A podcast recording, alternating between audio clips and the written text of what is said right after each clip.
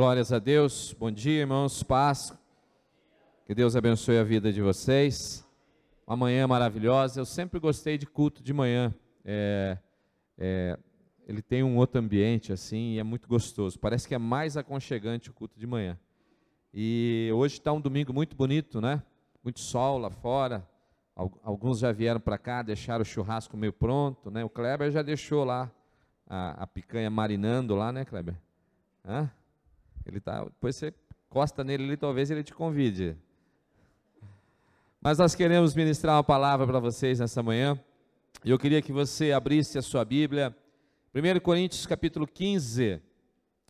Nós vamos falar uma palavra que tem o título A Vitória Vem Através de Jesus. A vitória vem através de Jesus. Queremos falar sobre a corrida da vida, né? e, e, e que nós corremos não para perdermos, mas corremos para sermos vitoriosos. E a vitória que nós temos nessa corrida que é a nossa vida, essa vitória vem até nós, nós somos vitoriosos através de Jesus Cristo, através daquilo que Jesus fez por nós, através daquilo que Jesus faz por nós. E é sobre isso que eu quero meditar com você nesta manhã. Então abra lá 1 Coríntios capítulo 15, nós vamos ler lá no fim, o verso 57 e o verso 58.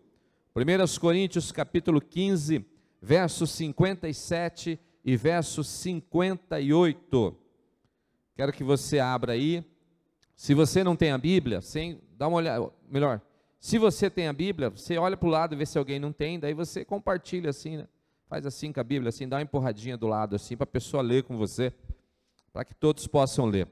Diz assim o texto bíblico: Mas graças a Deus que nos dá a vitória, diga vitória, por nosso Senhor Jesus Cristo. Portanto, meus amados irmãos, sede firmes, diga firmes, e constantes, diga constantes, sempre abundantes na obra do Senhor, diga abundantes, sabendo que o vosso trabalho não é vão no Senhor. Sede firmes e constantes, sempre abundantes na obra do Senhor, sabendo que o vosso trabalho não é vão no Senhor. Amém? Queridos, a nossa caminhada, a caminhada da nossa vida, ela, ela é uma, como se fosse uma corrida, né? E essa corrida ela começa quando nós nascemos, né? Quando nós nascemos já começamos, na verdade, a corrida do ponto de vista biológico começa antes mesmo de nascermos, né? Porque na concepção, na fecundação do óvulo, já tem lá uma corrida. São 200 milhões de espermatozoides. Sabia disso não? 200 milhões, sai correndo lá e tal. E você já é um vencedor. Por quê? Porque você chegou na frente, né? Se você está aqui, significa que você venceu a sua primeira corrida. Você não é nem maratonista, você está até sedentário, talvez você está até um pouco barrigudo, né? O Sérgio está tá em dia ali, ó, né? Magrinho e tal, mas tem uns aí que, né? Estão até barrigudo, mas você é um vencedor, porque a primeira corrida que você disputou na sua história, né? Você venceu, né? Porque é, os biólogos aí é, falam que são 200 milhões de, de espermatozoides para fertilizar, para fecundar um óvulo, e você foi o campeão. Né? Então a vida, ela é uma corrida. E aí quando você nasce, começa essa segunda etapa dessa maratona, essa segunda etapa dessa corrida. Ela começa então no nosso nascimento, e essa corrida vai terminar quando? Quando a gente estiver com Jesus, ou nós estamos com Jesus quando nós morremos, ou nós estaremos com Jesus quando o Senhor vier nas nuvens, né, e, e nos levar. Mas essa corrida só vai acabar nesse dia. Obviamente, eu quero fazer um parêntese aqui, para você não chegar em casa segunda-feira e falar: não, eu vou, não vou mais fazer exercício, porque o pastor falou né, que a vida é uma corrida, então eu já estou bem, já estou me exercitando. Né? Não é isso. Mas é do ponto de vista figurado, né? você está me entendendo o que eu estou falando para você. Então, essa corrida começou quando você nasceu, e essa corrida vai terminar no dia em que você morrer. E deixa eu te dizer algo: nessa corrida, nós somos chamados por Deus para sermos vitoriosos, sim ou não? Somos chamados para sermos vitoriosos. O John Stott, que é um grande escritor, um grande pregador, ele diz que a vida está muito mais para uma corrida do que para um passeio no parque. Passeio no parque você vai tranquilão, né? Olhando as árvores, tal. Corrida não. Você tem que correr, você tem um objetivo que é vencer. Então a nossa vida, ela está muito mais para uma corrida. E Deus tem nos chamado para que nós sejamos vencedores, nós sejamos vitoriosos. O texto que nós lemos, ele começa dizendo: Mas graças a Deus que nos, que nos dá a vitória por nosso Senhor Jesus. Você então está correndo na sua história, você então está correndo na sua vida, e Jesus é aquele que vai te fazer de você vitorioso, vai fazer de você vitoriosa. E interessante é que neste processo, nós seremos lá no fim da corrida, nós seremos coroados pelo próprio Jesus.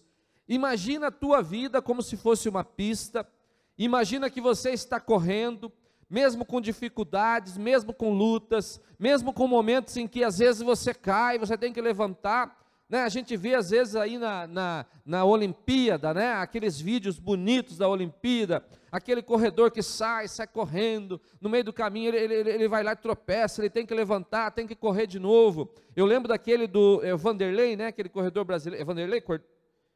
Vanderlei alguma coisa, não lembro qual era o sobrenome dele. Mas ele estava lá em primeiro lugar numa maratona, veio um inglês doido lá, um irlandês doido de saia lá e atrapalhou ele. Você já imaginou, gente? Eu não sei se eu não desistia e não dava um couro naquele irlandês, né? Estou correndo, estou em primeiro lugar, falta pouco para eu chegar. Vem esse doido, esse maluco me parar aqui no meio do caminho, mas não. Ele se levantou, mesmo com dificuldade, ele foi lá e terminou a corrida, porque é muito importante que nós venhamos a terminar essa corrida. E não terminar de qualquer jeito, venhamos a terminar bem, vitoriosos, vencedores, sendo coroados por Jesus. Às vezes eu fico imaginando a gente terminando a nossa história, né? A Nilza aqui é corredora profissional, ó, cheia de medalha. É, ela está levando o Joaci para ver se o Joaci corre com ela ali. E eu fico imaginando que lá no fim da linha, né, na chegada, Jesus vai estar tá lá com aquela coroa, né, para botar na sua cabeça. Então esse é o processo da vida, ela é uma corrida. O autor do livro de Hebreus nos diz, inclusive, que nós devemos ter foco nessa corrida. Nós devemos colocar foco nessa corrida, nos desvencilhando de todas as coisas que podem nos atrapalhar. Sabe por que nós temos que ter foco e temos que deixar de lado as coisas que atrapalham a nossa corrida? Porque nós corremos para vencer. Entenda isso, nós corremos para vencer. Eu pratico montanhismo. Montanhismo não é um, um esporte de, de quem chega primeiro, é um esporte só de chegar. Então você não tem preocupação se você vai chegar primeiro, vai chegar atrás. Mas a corrida não, a gente corre para ser vencedor, para ser vitorioso. Então, o autor do livro de Hebreus, no capítulo 12, verso 1 e verso 2, ele diz o seguinte: Portanto, também nós, uma vez que estamos rodeados de tão grande nuvem de testemunhas, livremos-nos de tudo que nos atrapalha e do pecado que nos envolve. E diz, ó, e corramos com perseverança a corrida que nos é proposta tendo os olhos fitos em Jesus. Imagina a vida como se fosse uma pista de corrida. E você imagina no final dessa pista Jesus. E o escritor do livro de Hebreus, ele está dizendo: olha, vamos correr olhando para Jesus, fitando em Jesus, tendo Jesus lá no fim, no lugar da chegada, e vamos correr pensando nisso, e não vamos nos atrapalhar com as coisas aqui, mas vamos manter os olhos fixos em Jesus, correndo em direção a Jesus, porque seremos vitoriosos, seremos vencedores. É necessário que nós venhamos a vencer, nós não corremos para perder, nós corremos para vencer. A corrida da vida cristã não pode ser um processo que você para no meio do caminho, não, eu vou parar aqui, vou descansar, né? Vou me envolver com umas coisas aqui do mundo, tal, de repente eu dou uma paradinha, depois eu volto. Não, é uma corrida que você tem que ter foco. Mas o interessante é que muitas pessoas estão desistindo de correr no meio do caminho. Muitas pessoas estão parando. Tem gente desistindo da vida a todo instante, a todo momento. Hoje o que mais a gente vê é, é, é problemas relacionados a isso, pessoas que estão desistindo não quero mais correr, não quero mais estar nessa corrida. E deixa eu te dizer algo, isso é muito triste, porque não é isso que Deus tem para a nossa vida. Deus tem para a nossa vida que nós sejamos, do ponto de vista espiritual, corredores. Nós vamos, nós vamos ser todo mundo Usain Bolt, né? aquele que faz assim, o raio, né? Você tem, se, se olha no espelho, você tem que se ver do ponto de vista espiritual como Usain Bolt, aquele que ganha, aquele que sai correndo, ainda dá uma olhadinha para trás para tirar sarro dos que estão vindo atrás. Porque o Senhor é aquele que nos faz vitoriosos, o Senhor é aquele que nos faz vencedores. E aí eu te pergunto nessa manhã, porque muitas vezes nós vivemos como se fôssemos derrotados. Porque muitas vezes nós vivemos a nossa vida como se nós fôssemos o último lá. Porque muitas vezes nós vivemos a nossa vida simplesmente olhando as pessoas passar por nós e nos ultrapassar e ir embora. O que Deus tem para a sua vida não é que você seja um derrotado, mas aquilo que Deus tem para a sua vida é que você seja um vencedor. E a vitória que nós temos, ela vem através de Jesus Cristo. Quando nós corremos olhando para Jesus, focando em Jesus, fitando em Jesus, confiando em Jesus, nós somos vitoriosos. Nós vamos ter luta, vamos ter dificuldade, vamos ter é, tribulação, vai ter um irlandês louco que vai querer parar você. Mas você vai se levantar e você vai correr, porque você é um vitorioso, você é uma vitoriosa, você é um vencedor, você é uma vencedora. Deus tem te feito vencedor. Deus tem te feito vencedora. O Senhor não te criou para que você seja uma pessoa derrotada, mas a palavra diz que a vitória vem através de Jesus e você vai correr olhando para Jesus, fitando em Jesus, e você vai ser vitorioso, vitoriosa. E eu quero dizer para você nessa manhã que é muito triste, não podemos desistir da nossa corrida, não podemos desistir dessa maratona, porque lá no fim, no final, Jesus está nos esperando com uma coroa, diz a palavra de Deus, e um dia nós ouviremos da, parte do Senhor: Vinde, benditos de meu Pai. E esse é um chamado para mim e para você para sermos vitoriosos. Mas existem algumas características nesta corrida, neste processo de ser vencedor e vitorioso, em que o apóstolo Paulo fala nesse texto que nós lemos.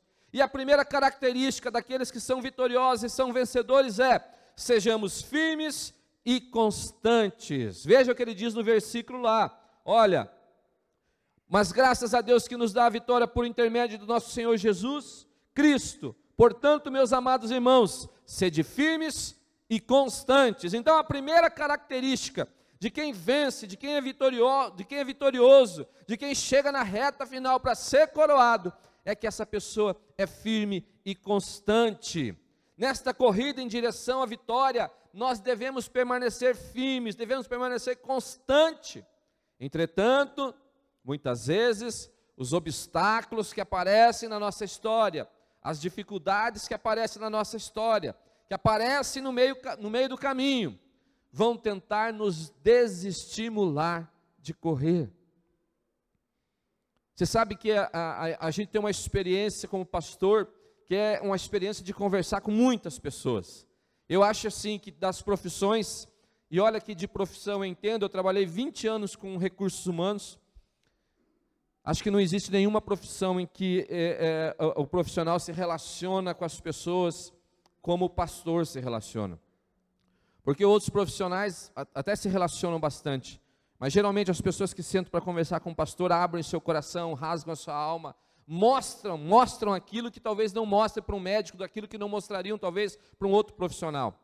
Então, uma das experiências que nós temos é que nós, nós, nós temos, a, a, a, temos tido a condição de conversar, de ouvir muitas pessoas. E uma das coisas que a gente tem visto é isso: pessoas que desistem no primeiro obstáculo, pessoas que querem desistir na primeira dificuldade, Pessoas que pensam em parar, no primeiro, no, no, primeiro irlandês louco que aparece, a pessoa pensa em parar. Mas veja, se somos vitoriosos, se somos vitoriosas, se somos vencedores, vencedoras, uma das nossas características é que nós somos firmes e constantes. Firmes e constantes. Mas quantas vezes as tribulações, as lutas, elas têm o poder de fazer a gente até mesmo duvidar do amor de Deus.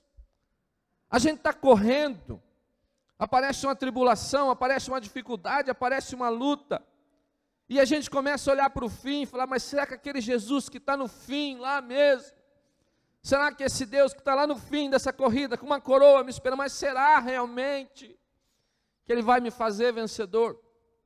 Quantas pessoas diante de dificuldade, diante de luta, diante de aflição, começam a duvidar do cuidado de Deus? Mas o apóstolo Paulo nos exorta que devemos ser firmes, e firmeza significa que mesmo diante de lutas e dificuldades nós vamos resistir. Tem um, uma imagenzinha que eu gosto muito, que ela, essa imagem ela anda no, no, no, na internet, aí no Facebook, que é de um passarinho, um temporal assim caindo. Já viram essa imagem não? E ele está ali encolhidinho, uma tempestade muito grande sobre ele, ele está todo molhado, mas ele está ali firme, resistindo.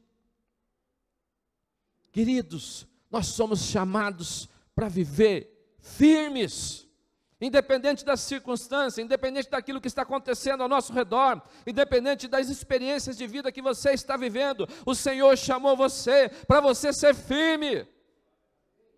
O salmista fala sobre isso quando ele diz: Os que confiam no Senhor são como os montes de Sião, que não se abalam, mas permanecem para sempre. Salmo 125, 1. A analogia é perfeita: uma montanha é firme, um monte é firme, independente da circunstância que esteja acontecendo.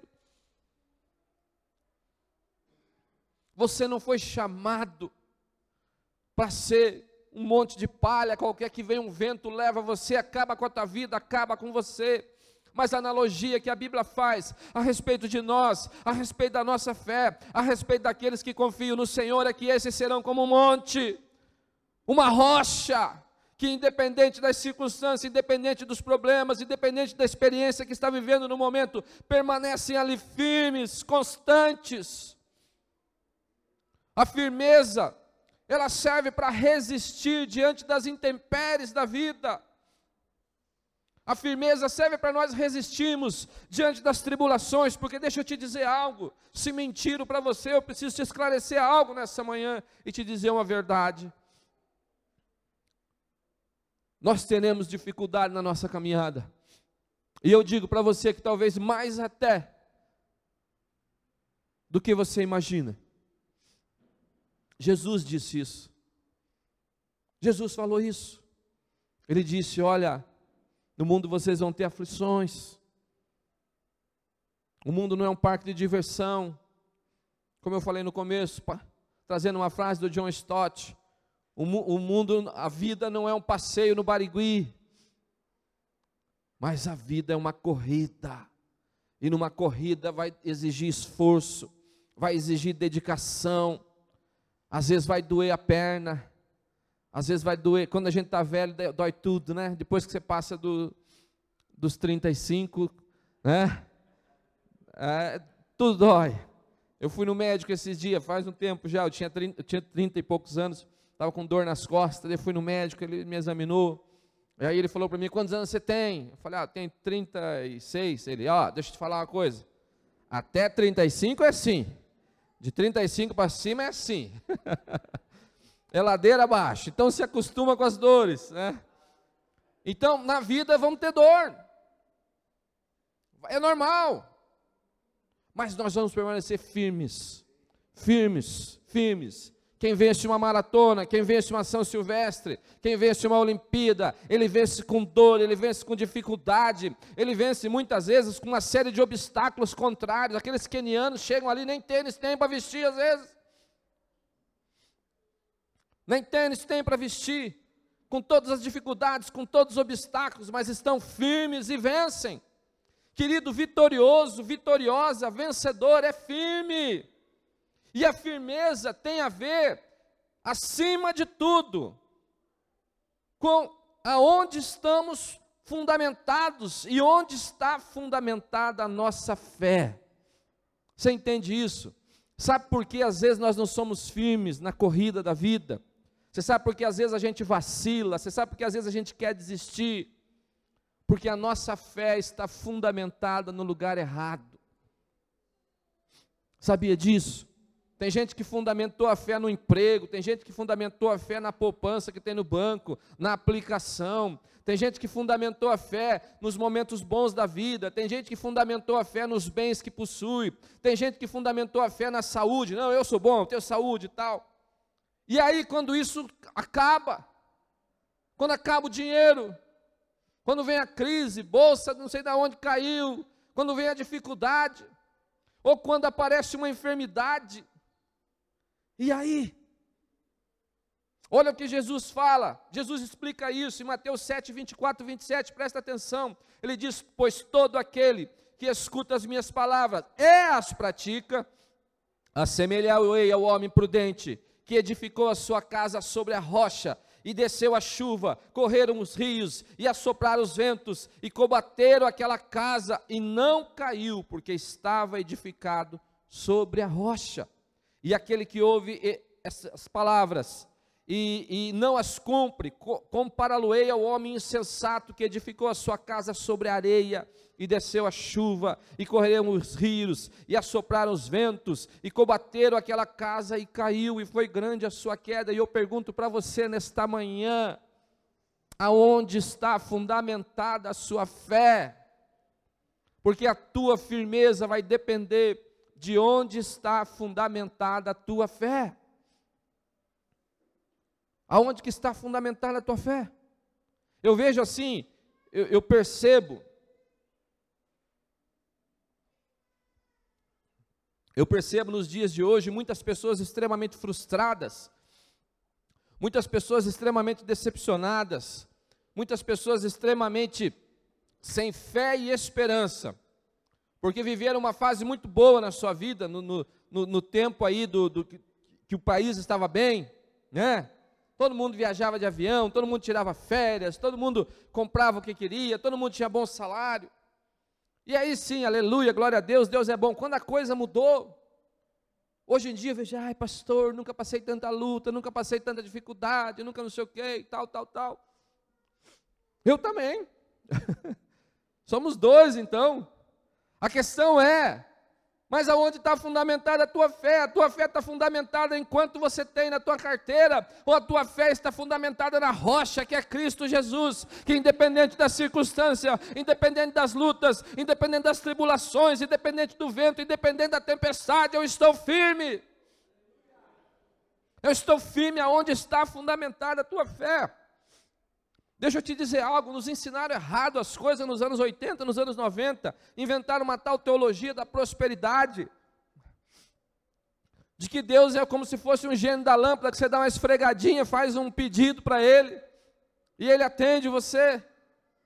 É óbvio que Deus ouve a oração, é óbvio que nós cremos na intercessão, é óbvio que nós cremos em milagre que Deus faz, mas deixa eu te dizer algo muito importante. Você precisa sair daqui nessa manhã sabendo disso. Mais do que te dar coisas, Deus quer te salvar. Mais do que te fazer feliz, Deus quer te salvar. Você precisa entender isso. Você está olhando para onde? Aonde está a tua fé? Aonde está fundamentada a tua fé? Então ele fala que nós devemos ser firmes, firmes. Firmeza tem a ver com onde você fundamenta a sua fé. A gente só pode ser firme se a nossa fé estiver fundamentada na rocha, e essa rocha é Cristo Jesus. Tem um cântico muito antigo, pastor Adilson gosta dessas coisas. Os batistas vão se revelar aí agora. É. Ele diz assim, ó: Em nada ponho a minha fé, senão na graça de Jesus, no sacrifício remidor, no sangue do bom redentor. Olha o refrão. A minha fé e o meu amor estão firmados no Senhor, estão firmados no Senhor. Vamos de novo o refrão. A minha fé e o meu amor estão firmados no Senhor, estão firmados no Senhor. Aonde você coloca a sua fé? Querido, se a sua fé estiver no lugar errado, no momento de dificuldade, no momento de tribulação, no momento que você perde, não vai resistir. Porque a nossa fé é provada justamente nos momentos difíceis. A nossa fé é provada justamente nos momentos contrários. É quando vem a crise. É quando você está entregando o currículo faz seis meses. É quando às vezes você está ali contando as coisas para pagar uma conta de luz, para pagar uma conta de água. Ou quando às vezes você vai no médico, você tem lá um exame que, que é contrário àquilo que você esperava. Querida, nesse momento, quando as coisas não dão certo, quando você fala, meu Deus, eu estou correndo, Deus, mas parece que eu não consigo. Estou correndo aqui, Deus, mas parece que eu não consigo. Parece que a vitória, cada vez eu corro, corro, corro, mas parece que cada vez a chegada está mais longe. É nesse momento que a tua fé é provada, querido. E é nesse momento que é necessário, assim como diz o apóstolo Paulo, se você quer ser vencedor, se você quer ser vitorioso, que você seja firme e constante. E ele fala: olha, a tua fé tem que ser firme, firme porque ela está fundamentada, firmada na rocha, mas ela tem que ser constante, e, e constância tem a ver com que, com que a fé não varia, entendeu? Não é uma hora estou aqui, estou bem, daqui a pouco eu estou lá, você entendeu? Tem gente que vive nesse, nessa, nessa onda. Se a, a onda está em cima, a pessoa está em cima. Se a onda está embaixo, a pessoa está embaixo. A pessoa vai do, do, do céu ao inferno, ao Hades existencial em cinco minutos. Sai no domingo aqui animado, cheio de fé. Sai daqui, glória a Deus, aleluia, falando cinco idiomas de língua estranha diferente. E na segunda-feira, diante da primeira não, da primeira dificuldade, diante do primeiro obstáculo, a fé já é como se fosse uma água que se esvai pelo ralo. Ele fala: a nossa fé tem que ser firme e ela tem que ser constante. Uma coisa que a gente percebe nesses caras que ganham corridas é que eles mantêm o ritmo. Sai aquele bando tudo na frente, né? Tudo desesperado. E sai desesperado correndo. Chega no meio do caminho, desiste. E aí vem aqueles aqueles magrinhos, aqueles kenianos que mantêm o mesmo ritmo ali. Né? Então nem aí para aquele bando que saiu na frente. E vão tranquilinho, tranquilinho, enquanto aqueles caras que saíram desesperados correndo, parados, ficam pelo meio do caminho. Aquele que é constante vence. A fé precisa ser constante. Você entende isso? A fé não pode variar o sabor da circunstância. Se está tudo bem, a minha fé está lá em cima. Se está tudo mal, a minha fé está. E eu não estou dizendo que você não é tentado, porque todos nós somos tentados, querido. Até pastor é tentado, não é, pastor? No dia da luta, do aperto lá, é o oh, Jesus. Fala, Deus, eu vou ter fé porque eu sou pastor, porque se eu não fosse pastor, eu corria também. é. Todos nós somos tentados a desistir, todos, todos nós somos tentados, a nossa carne, ela vai dizer: olha, para, Reginaldo, vai dizer: para, desista. Mas quando a nossa fé está fundamentada em Cristo, nós damos uma olhadinha para o final da, da linha, nós olhamos lá Jesus, nós enxergamos lá Jesus com os braços abertos, nos esperando, e a gente fala: não, não vou parar, vou seguir, Vou correr mais um pouco, vou correr mais. A nossa fé tem que ser firme, ela tem que ser constante, ela não pode variar. Que fé é essa que varia conforme a ocasião? Um cristão vitorioso, um cristão que quer ser vitorioso, não pode jamais variar a sua fé ao sabor da circunstância, mas a sua fé é firme e constante. Sabe por que ela é firme e constante? Porque Jesus é constante porque Deus é constante, você sabia? A Bíblia revela isso para nós. Falo isso para os alunos de teologia sistemática, lá nós falamos sobre isso esses dias, né? Fizeram prova, até vou ver se passaram lá, porque eu nem corrigi as provas ainda. Mas nós falamos que Deus não muda. A imutabilidade de Deus. Em Deus não há mudança nem sombra de variação. Deus é constante. Se tua fé está fundamentada em Deus, você não vai mudar.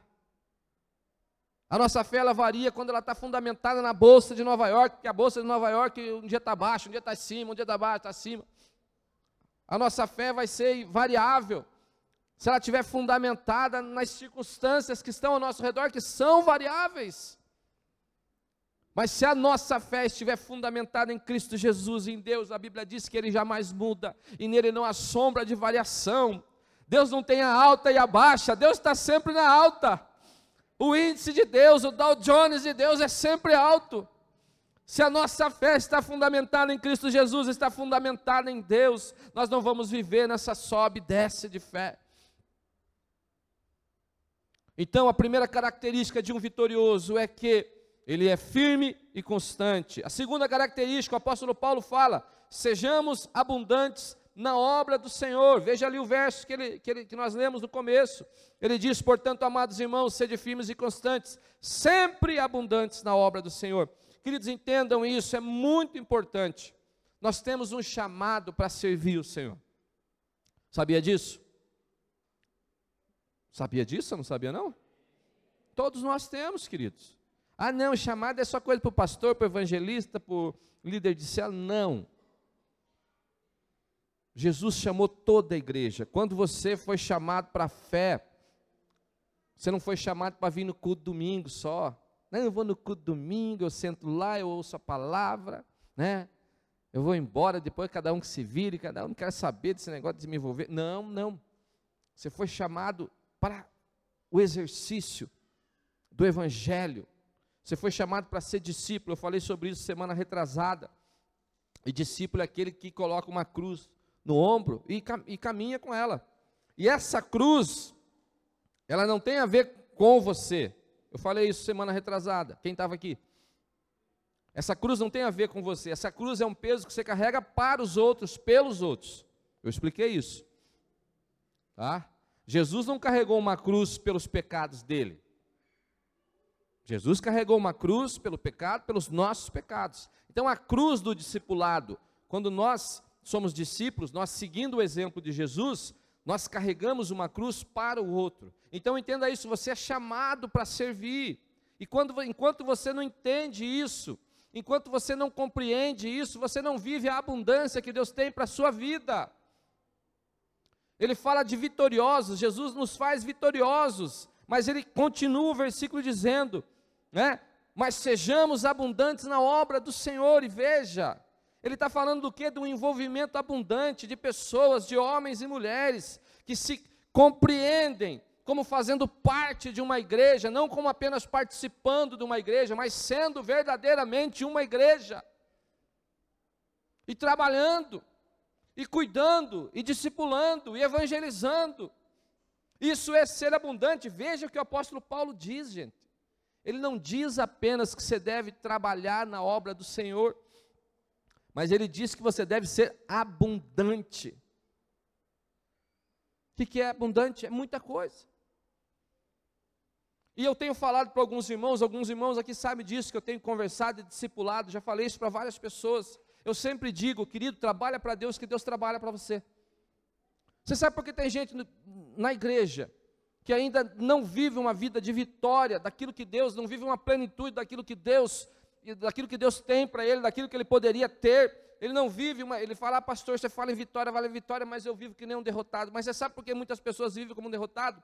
Porque muitas pessoas ainda frequentam igreja, não são igreja. O apóstolo Paulo está falando aqui, ó, sejam abundantes na obra do Senhor. E querido, trabalho tem para todo mundo aqui. O que mais tem é trabalho. Ninguém pode dizer, não, nunca não ajudei nada na igreja que não tinha nada para eu fazer. É? Se você soubesse como que é os bastidores. é? Se você soubesse como eu. É, o pastor, o pastor prega, aqui pastor prega, carrega caixa, é, é, arruma cadeira, né? Faz de tudo. E não só os pastores, os irmãos todos, muita gente, graças a Deus gente não pode reclamar, tem muita gente disposta, nos ajudando. Mas, querido, isso é para todos. Há um chamado de igreja, ser igreja é mais do que você vir num culto de domingo. E tem gente que faz uma lista ainda, pastor. O cara tem um checklist lá. Se ele vai no culto de domingo, daí não adianta chamar para mais nada na semana, é como se ele tivesse, ele risca o quadradinho lá. Não, já cumpri minha meta de culto da semana. É? Mas eu tenho dito para algumas pessoas aqui, ó, eu tenho visto isso na vida de muitas pessoas. Pessoas que têm dedicado a sua vida ao serviço do Senhor. Pessoas que têm dedicado a sua vida à obra de Deus. Pessoas que têm se colocado como alguém que está disposto a servir. Eu tenho visto essas pessoas serem abençoadas, essas pessoas serem vitoriosas. E olha, eu não estou falando de que, do que coisas que me contaram. Eu estou falando de coisas que eu tenho visto. Eu tenho visto Deus abençoar grandemente a vida de pessoas que se dispõe a servir o Senhor, a trabalhar com o Senhor, a viver a obra do Senhor, porque isso é promessa do Senhor, Pastor Kleber. A Bíblia diz: buscar em primeiro lugar o reino de Deus, a sua justiça. E ele diz: algumas outras coisas serão acrescentadas, é isso? Ele diz: todas as outras coisas serão acrescentadas todas as outras coisas, a sua necessidade material, a sua necessidade de trabalho, a sua necessidade de provisão, a sua necessidade emocional. A Bíblia fala de todas, todas é plenitude, é tudo, não é alguma coisa, é todas as outras coisas serão acrescentadas. Mas muitos preferem viver um cristianismo egoísta, um cristianismo que eu vou na igreja porque eu preciso ir na igreja. São pessoas que vêm à igreja porque querem receber, é muito importante vir receber a palavra. Mas, querido, o que você recebe aqui, Deus te dá para que você possa fluir isso na vida de outras pessoas.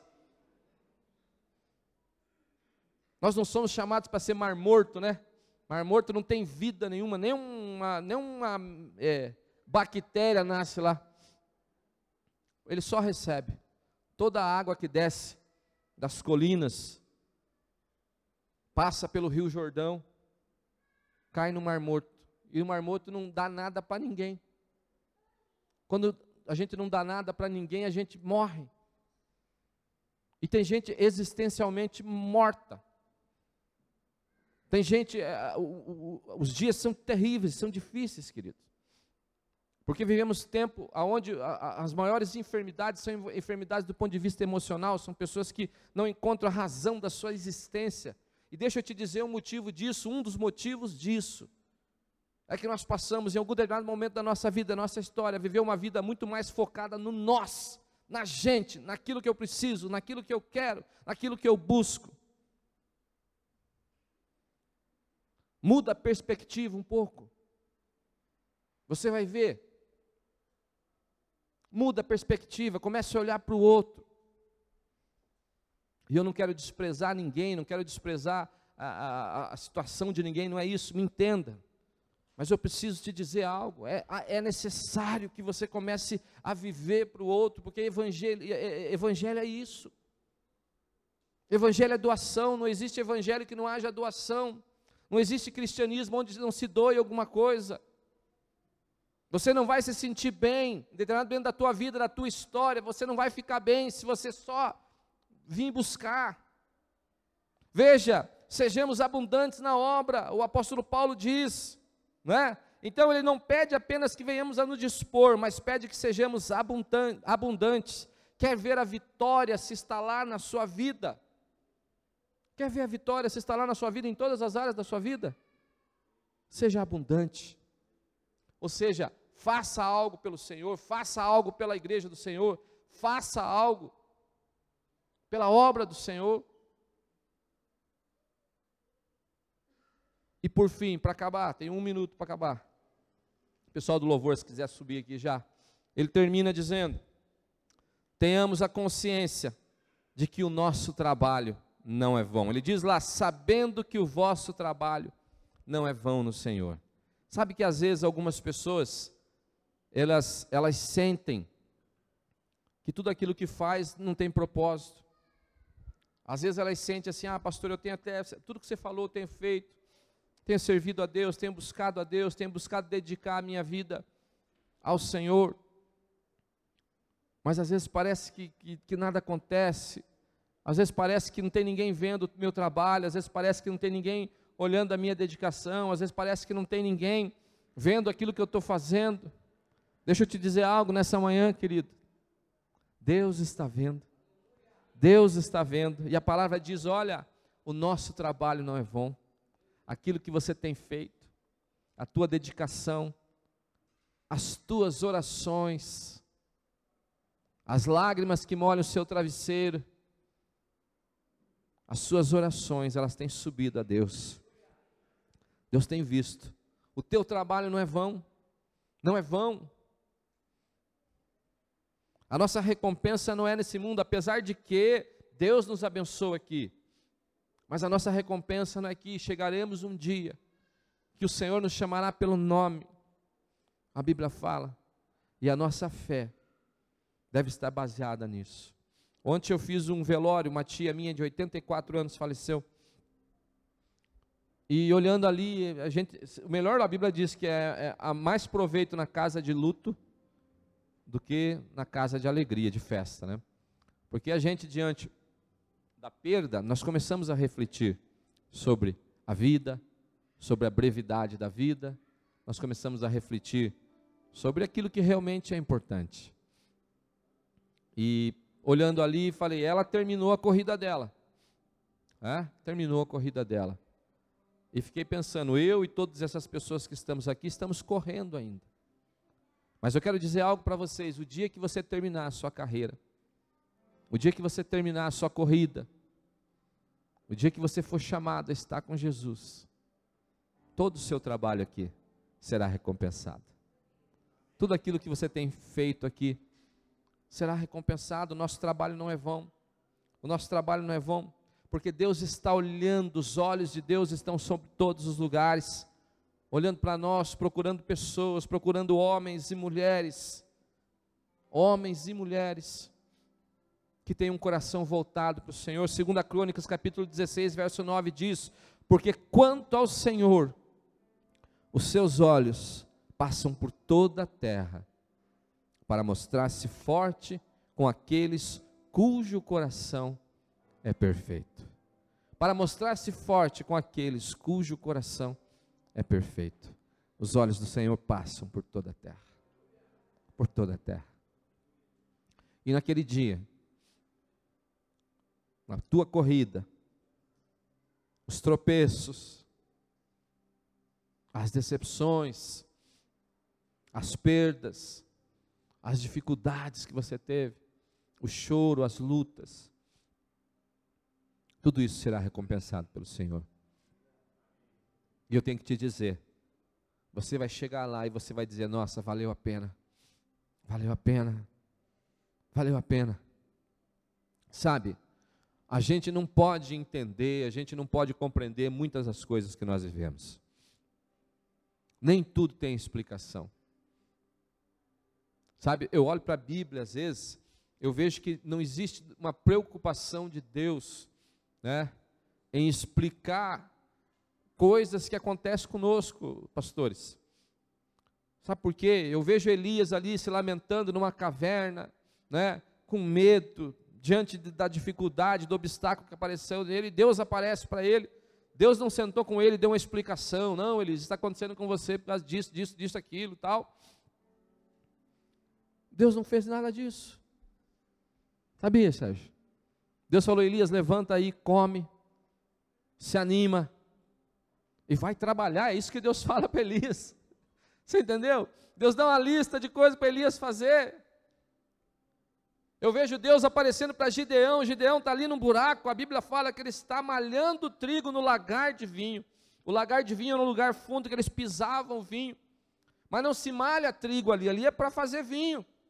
Mas por que, que ele está ali? Porque ali era um lugar fundo, ele se escondia. A Bíblia fala no livro de Juízes que eles estavam vivendo sete anos de tribulação imposta a Israel por um povo inimigo. A Bíblia diz que eles, o povo inimigo destruía tudo aquilo que os, que os hebreus plantavam. A Bíblia diz que eles plantavam e vinha esse povo inimigo e matava o boi, queimava as coisas, ele roubava o mantimento deles. Então Gideão está ali naquele buraco, malhando trigo escondido, com medo de que aquele pouquinho que ele tem ainda seja roubado pelos inimigos. E a Bíblia diz que Deus aparece para ele, o anjo do Senhor, uma teofania, como a gente diz na, na teologia. Uma teofania, o anjo do Senhor aparece para Gideão. E ele fala, né, como tá, homem corajoso, valente, tal. Ah, Gideão fica bravo, pastor. Você vem falar isso, eu estou aqui malhando trigo no lagar de vinho escondido. Você vem me chamar de corajoso, de valente e tal. Eu estou aqui escondido, porque nós estamos vivendo sete anos de miséria. E Gideão, Gideão ainda é, é petulante. Ele fala: cadê as histórias que eu ouvia dos nossos pais a respeito do livro? Quantas vezes você fez isso também? Talvez quantas vezes você olhou para a Bíblia e falou assim: ah, não, isso aqui parece que não é para mim, não. Porque aqui fala em vitória, aqui fala em ser vitorioso. E você fala, parece que isso não acontece na minha vida. É isso que Gideão fala ali. Cadê as histórias que falaram para os nossos pais a respeito do livramento? E Deus não está nem aí para isso, Deus não dá explicação para Gideão. Deus dá o que para Gideão? Trabalho. Vai na tua força, Gideão. Vai na tua força, que através de você eu vou libertar Israel da mão dos midianitas. Querido, deixa eu dizer algo para você.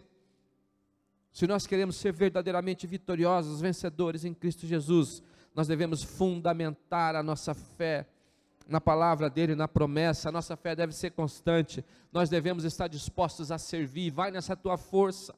Às vezes você acha que você não tem força nenhuma, às vezes você acha que você só tem um fiapinho de fé.